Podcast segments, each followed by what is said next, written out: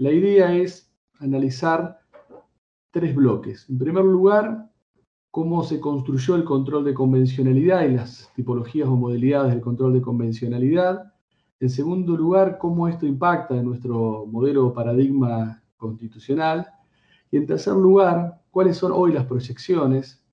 no tanto desde el punto de vista académico, sino desde el punto de vista de la aplicación funcional de este control de convencionalidad en el ámbito de la administración pública. Como punto de partida, dentro de este primer bloque, es importante distinguir entre el control de convencionalidad externo y el control de convencionalidad interno. El control de convencionalidad externo es aquel que realizan los órganos de interpretación y aplicación de los instrumentos internacionales sobre derechos humanos. Y presenta tres tipologías o tres formas de manifestación. El primero es el control de convencionalidad externo reparador, que es cuando uno de estos órganos, puede ser la Corte Interamericana de Derechos Humanos, la Comisión Interamericana de Derechos Humanos, el Comité de Derechos Humanos, resuelve un caso y dicta una decisión jurisdiccional convencional. La Corte Interamericana de Derechos Humanos, a través de una sentencia, donde resuelve un caso, donde se ha planteado la denuncia de, una víctima o grupo de víctimas contra un Estado respecto de el incumplimiento o violación de los derechos humanos consagrados en la Convención Americana. O la Comisión Interamericana, o el, aplicando también el Pacto de San José de Costa Rica, o el Comité de Derechos Humanos, aplicando el Pacto Internacional de Derechos Civiles y Políticos, emiten un informe particular frente a una denuncia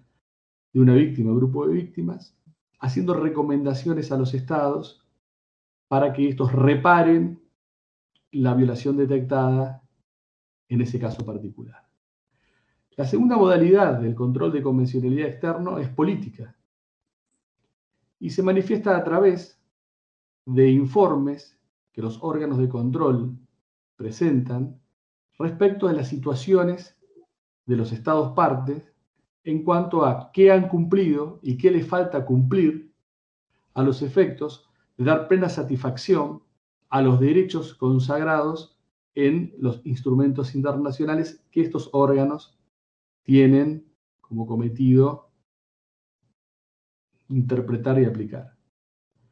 Y la otra manifestación del control de convencionalidad externo es el control de convencionalidad externo preventivo, que este se manifiesta cuando los órganos de aplicación e interpretación dictan resoluciones generales en forma de opiniones consultivas, de observaciones generales, donde desarrollan de manera abstracta el contenido de los derechos que están en los instrumentos internacionales sobre derechos humanos, ya sea conceptualmente, ya sea aplicándolo a determinados supuestos, ya sea vinculándolos con otros derechos que si bien no están en los instrumentos internacionales sobre derechos humanos, son una consecuencia del ejercicio de los derechos consagrados en los mismos. Por eso vemos que la Corte Interamericana de Derechos Humanos ha dictado la observación general número 24, que habla sobre matrimonio igualitario, identidad de género, expresión de género, cuando el género ni siquiera es una de las categorías interrectores o protegidas establecidas en, el artículo 1 y 2 de la Convención Americana, o también la propia Corte Interamericana ha dictado la opinión consultiva 22, 23, sobre protección y tutela del medio ambiente, extendiéndola a los animales no humanos. Este ejercicio de control de convencionalidad externo en sus distintas variables no solamente tiene un, sentido de otorgarle vigencia a estos instrumentos mediante lo que podríamos decir en generar un control concentrado, porque los únicos órganos que están habilitados para realizar este control de convencionalidad externo en sus distintas variables son los órganos de aplicación e interpretación de los instrumentos. Más allá de la función específica otorgada y de hacer efectivos los derechos y garantías contemplados en los instrumentos internacionales, estas decisiones convencionales, estas resoluciones convencionales, estos contenidos convencionales emergentes de esta clase de control en sus distintas modalidades, hace que se construya un corpus juris de sentido, contenido y alcance de los derechos que están en los instrumentos internacionales y de los derechos conexos a los derechos que están en los instrumentos internacionales. Y si bien en el ámbito internacional de protección regional o universal hay un debate, una discusión sobre cuál es el efecto vinculante de cada una de estas manifestaciones, sentencias, informes particulares, informes por país, observaciones generales, una vez emitidas estas, en términos de establecer el alcance y el contenido de los derechos, todas las manifestaciones desde la perspectiva argumental tienen la misma jerarquía. Ingresan a una suerte de parámetro, de regla de reconocimiento convencional, en donde lo que interesa no es el órgano que la emitió, sino lo que interesa es el contenido que le otorgan a los derechos. La Corte Interamericana de Derechos Humanos, especialmente, a través de su jurisprudencia y a partir de la existencia de este control de convencionalidad externo concentrado, empezó a construir pretorianamente el concepto de control de convencionalidad interno que debe ser aplicado por los estados partes. En primer lugar, estableciendo que el sentido de la creación de un control de convencionalidad interno era darle un efecto útil a los derechos humanos consagrados en los tratados sobre derechos humanos. Porque como la cantidad de casos que puede arribar a la Corte Interamericana de Derechos Humanos para ser resuelto en satisfacción de los derechos es mínima comparada con las violaciones que se pueden registrar en los estados parte, la forma de darle una tutela efectiva convencional a estos derechos es que en sede interna, en los estados, se empezara a desarrollar un control de convencionalidad por los órganos internos, que aplicando el, tratado más las interpretaciones hechas por la Corte Interamericana de Derechos Humanos, le diese a los derechos humanos una ampliación en su eficacia y, de alguna manera, la obtención de este efecto útil del que siempre habla la Corte Interamericana de Derechos Humanos. Teniendo en cuenta que los instrumentos internacionales de derechos humanos no son instrumentos, no son herramientas estáticas, inmutables, sino que son instrumentos vivos que se deben adecuar a las necesidades sociales en cuanto a demanda de derechos humanos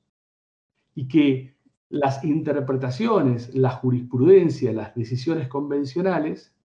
hacen que justamente tengan esta dinámica de adecuación a las demandas sociales. Por eso, el control de convencionalidad que deben desarrollar los órganos internos de los estados no solamente debe tener en cuenta la letra el texto del instrumento, sino también las interpretaciones que del mismo se hace.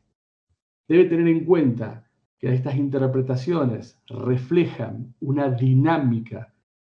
social en términos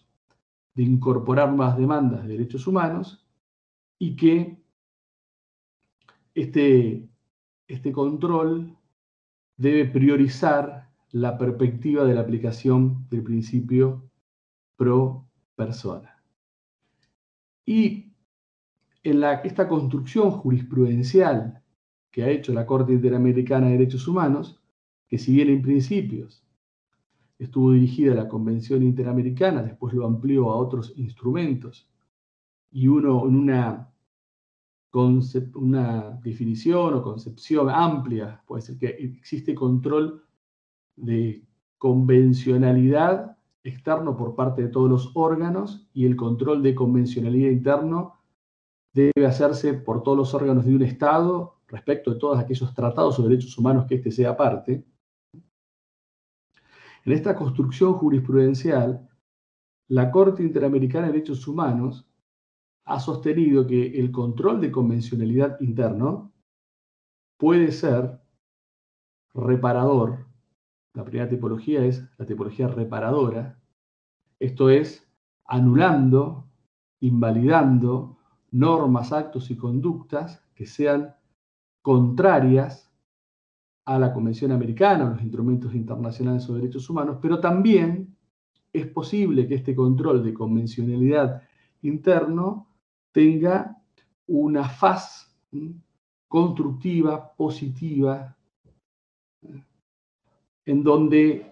lo que se realice sea no una invalidación de una norma,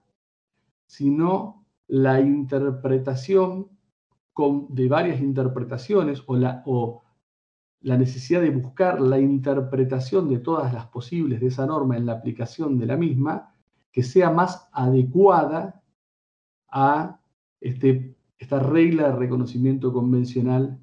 que emana del texto y de las decisiones o disposiciones convencionales interpretadas.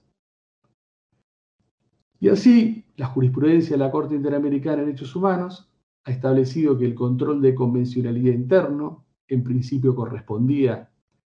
al Poder Judicial, en las modalidades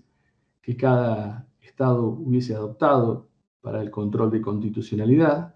Por eso el control de convencionalidad externo es concentrado, pero el control de convencionalidad interno puede ser difuso, concentrado, dual o paralelo mixto. Estableció que este control de convencionalidad interno debía ser de oficio, y obligando a que si existía un control de constitucionalidad difuso, que no era de oficio se transformara de oficio, le otorgó el rol de órgano interno, en primer lugar, para el ejercicio de este control de convencionalidad interno, exclusivamente al Poder Judicial, pero posteriormente lo amplió a partir del caso Hellman II versus Uruguay a todos los órganos internos de los estados. Con lo cual, en la concepción del control de convencionalidad interno instaurada por la Corte, instaurado por la Corte Interamericana de Derechos Humanos, el Poder Legislativo, el Poder Judicial, el Poder Ejecutivo, tienen la obligación de ejercer el control de convencionalidad interno aún de oficio. Ahora bien, esta construcción realizada por la Corte Interamericana de Derechos Humanos tiene un reflejo particular en nuestro modelo. Porque no solo nuestro Estado ha ratificado la Convención Americana y otros instrumentos internacionales sobre derechos humanos, sino que, con motivo de la reforma constitucional de 1994, se incorporó el artículo 75, inciso 22, núcleo ideológico de la reforma, ese es el elemento más importante de todos en la reforma constitucional de 1994, en donde se le otorga jerarquía constitucional a 11 instrumentos sobre derechos humanos, compartiendo con la Constitución su supremacía, se da la posibilidad a través de un procedimiento de mayorías agravadas otorgarle jerarquía constitucional a otros instrumentos. Eso ya sucedió tres veces. Se establece que dichos instrumentos tienen jerarquía constitucional, son complementarios y no derogan artículo alguno en la primera parte y tienen todas estas características en las condiciones de su vigencia. Entonces, nuestro modelo, que es el de Estado constitucional y convencional de derecho por imperio de esta norma, ha incorporado dentro de su funcionamiento, sus notas esenciales, el control de convencionalidad interno, estableciendo como regla de reconocimiento convencional a, hoy por hoy, 14 instrumentos internacionales, más todas aquellas disposiciones que a través de la aplicación e interpretación que hagan los órganos emitan con respecto a la textualidad de estos instrumentos internacionales. Nosotros tenemos constitucionalizado un control de convencionalidad interno que responde al diseño de la Corte Interamericana de Derechos Humanos, pero que es preexistente al mismo y que tiene determinadas características de funcionamiento, por lo menos en términos del corpus juris establecido, que no es un corpus juris fijo, sino que puede ampliarse, y que tiene ciertas características o notas de funcionamiento en relación a la Constitución como estas dos fuentes que se retroalimentan, que dialogan en la conformación del Estado constitucional y convencional de derecho. Entonces, sentando en el tercer punto, el tercer elemento,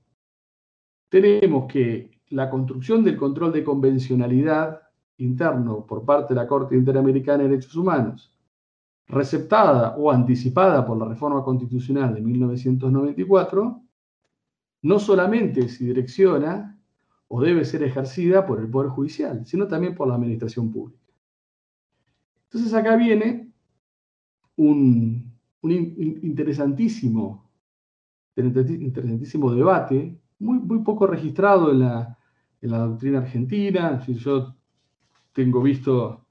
eh, dos artículos, uno de Ricardo Muñoz Hijo en la ley y otro de Lucas Moroni Romero en Jurisprudencia Argentina, que sean muy buenos los dos artículos dedicados a, este, a este punto. Pero fundamentalmente, más allá de, la, de la discusión doctrinaria, una necesaria resignificación de la administración pública. Ferraioli, en su última obra que se llama Iura Paria, que lo bueno que tiene Ferraioli a través de los años es que va resignificando sus propios significados y va ampliando o va corrigiendo algunos aspectos de su obra, señala con mucha certeza que la división de poderes pensada por Montesquieu en pleno siglo XXI necesariamente tiene que ser revisada. Revisada porque esa división de poderes hoy en el parlamentarismo, donde poder legislativo y poder ejecutivo son primos interpares, y en el presidencialismo, donde hay hiperpresidencialismo en varios modelos, ya no es tal división. Segundo, porque han aparecido los derechos económicos, sociales y culturales ambientales que demandan de la administración prestaciones y funciones que antes estaban ni siquiera imaginadas. Y en tercer lugar, porque han aparecido eh, poderes que están poderes económicos, poderes corporativos, poderes mediáticos, que están por fuera eh, de la división de poderes, pero que tienen un peso, no sé si igual, pero bastante preponderante. Por eso Ferrari dice, la administración tiene que ser pensada hoy no solamente cumpliendo funciones de contralor de los demás poderes, sino fundamentalmente funciones de gobierno, funciones de desarrollo pleno de derechos. Entonces, en la, de la conjugación de lo que propone hoy Ferraioli, de esta relectura de la división de poderes clásica, más el control de convencionalidad interno de la administración, es donde podemos empezar a analizar qué nuevas pautas tiene que regir a la administración pública, teniendo como norte muy claro la convencionalidad.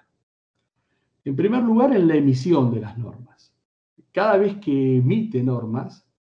la administración debe hacerlo ejerciendo el control de convencionalidad, ya sea normas de carácter general o normas de carácter particular. Segundo, de oficio, haciendo un control de convencionalidad administrativo que la lleve a depurar o derogar todas aquellas normas emitidas por la administración que sean contrarias a la convencionalidad. En tercer lugar, realizando en el ejercicio de la administración pública interpretaciones conformes a las leyes vigentes en términos de convencionalidad. Y acá me quiero detener dos minutos antes de ir finalizando, que es lo siguiente. En el ámbito del Estado constitucional y convencional de derecho, las leyes no son aquellas que estructuran la existencia y la sustancia de los derechos. Los derechos existen porque están en la Constitución y están en los tratados sobre derechos humanos. Las leyes son garantías primarias que persiguen satisfacer estos derechos, pero no los construyen ni los definen. Por eso, ante el ejercicio de control de convencionalidad interno por parte de la Administración, cuando exista una ley que determine, o una situación de determinación de derechos o de concreción de derechos, esto es una situación de, de, derechos en donde no hay otro derecho que choque con este derecho, y solamente hay un derecho que hay que concretar, que hay que desarrollar. En esa situación, con ley, sin ley o contra ley, la administración está facultada hoy ejerciendo el control de convencionalidad para dar satisfacción a los derechos como política pública o los derechos de una situación particular. ¿Haciendo qué? Corriendo la ley. Corriendo la ley o haciendo interpretaciones conformes de esa ley a los efectos de garantizar la convencionalidad.